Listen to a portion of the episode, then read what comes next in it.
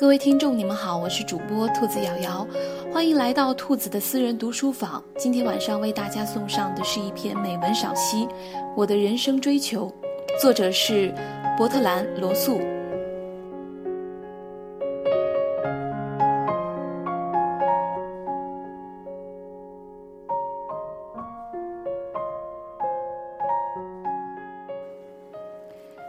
有三种简单然而无比强烈的激情左右了我的一生：对爱的渴望，对知识的探索，和对人类苦难的难以忍受的怜悯。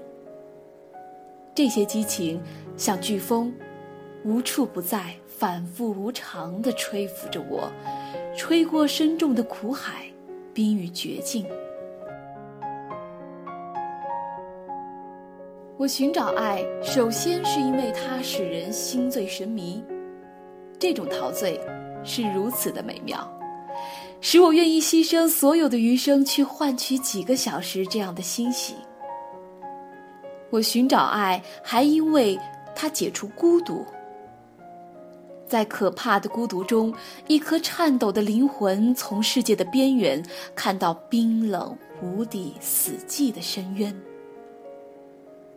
最后，我寻找爱，还因为在爱的交融中、神秘的缩影中，我看到圣贤和诗人们想象出的天堂的前景。这就是我所寻找的，而且，虽然对于人生来说似乎过于美妙，这也是我终于找到了的。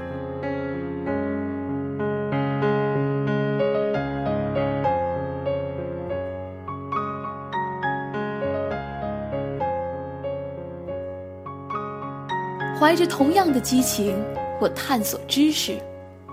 我希望能够理解人类的心灵，我希望能够知道群星为何闪烁。我试图领悟毕达哥拉斯所敬仰的数字力量，它支配着此消彼长。仅在不大的一定程度上，我达到了此目的。爱和知识。只要有可能通向天堂，但是怜悯总把我带回尘世。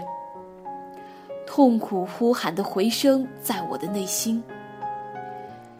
忍饥挨饿的孩子，惨遭压迫者摧残的受害者，被儿女们视为可憎的负担的无助的老人，使人类所应有的生活成为了笑柄。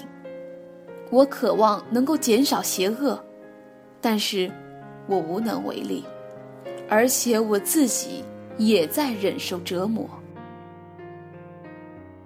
这就是我的一生，我发现，它值得一过。如果再给我一次机会，我会很高兴的，再活一次。